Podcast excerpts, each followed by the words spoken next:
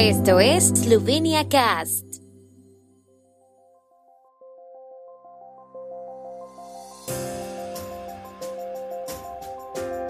Noticias. Presidente esloveno honra al general Meister en Ljubljana con motivo de su natalicio. Golob quiere acercar el autobús de la libertad a los ciudadanos. El partido izquierda modifica su propuesta sobre el impuesto a viviendas vacías y de gran tamaño. El dominio esloveno .si cumplirá 30 años el 1 de abril. Ayer, por invitación de la Asociación General Meister en Ljubljana, el presidente de la República Borut Pajor asistió a la conmemoración del cumpleaños de Rudolf Meister. Tras su discurso, Pajor depositó la tradicional corona de flores en el monumento a Meister en Ljubljana, según informó la oficina del presidente. En su discurso, Pajor destacó, entre otras cosas, que el monumento no es un lugar para honrar la guerra, sino para honrar la paz. Pidió el fin de los ataques a Ucrania y una solución pacífica del conflicto. También hizo un llamamiento al diálogo, ya que solo en la paz se puede crear la libertad.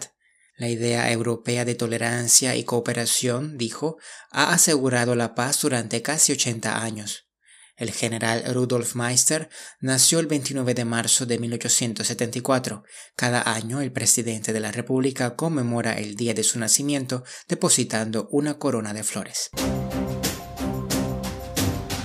El Givanie Svoboda, Movimiento Libertad, ha emprendido una campaña con un autobús que visitará un lugar diferente cada día.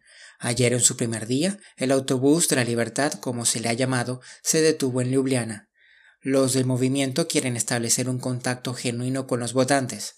El presidente del partido, Robert Golob, dijo además que presentarían una demanda contra la radiotelevisión de Eslovenia si no se atendía su queja de que debían ser tratados como un partido parlamentario en los debates preelectorales. Anunció que boicotearán todos los debates hasta que se atienda su petición.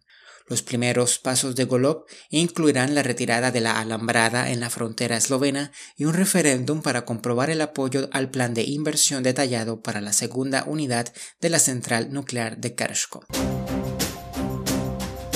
Los parlamentarios del partido Levitsa, izquierda, han presentado una propuesta modificada a la Asamblea Nacional sobre el impuesto a las propiedades vacías y de gran tamaño, elevando el límite del tamaño de una propiedad residencial que no estaría sujeta a impuestos adicionales de 120 a 160 metros cuadrados, dijo ayer el coordinador del partido izquierda Luka Mesets.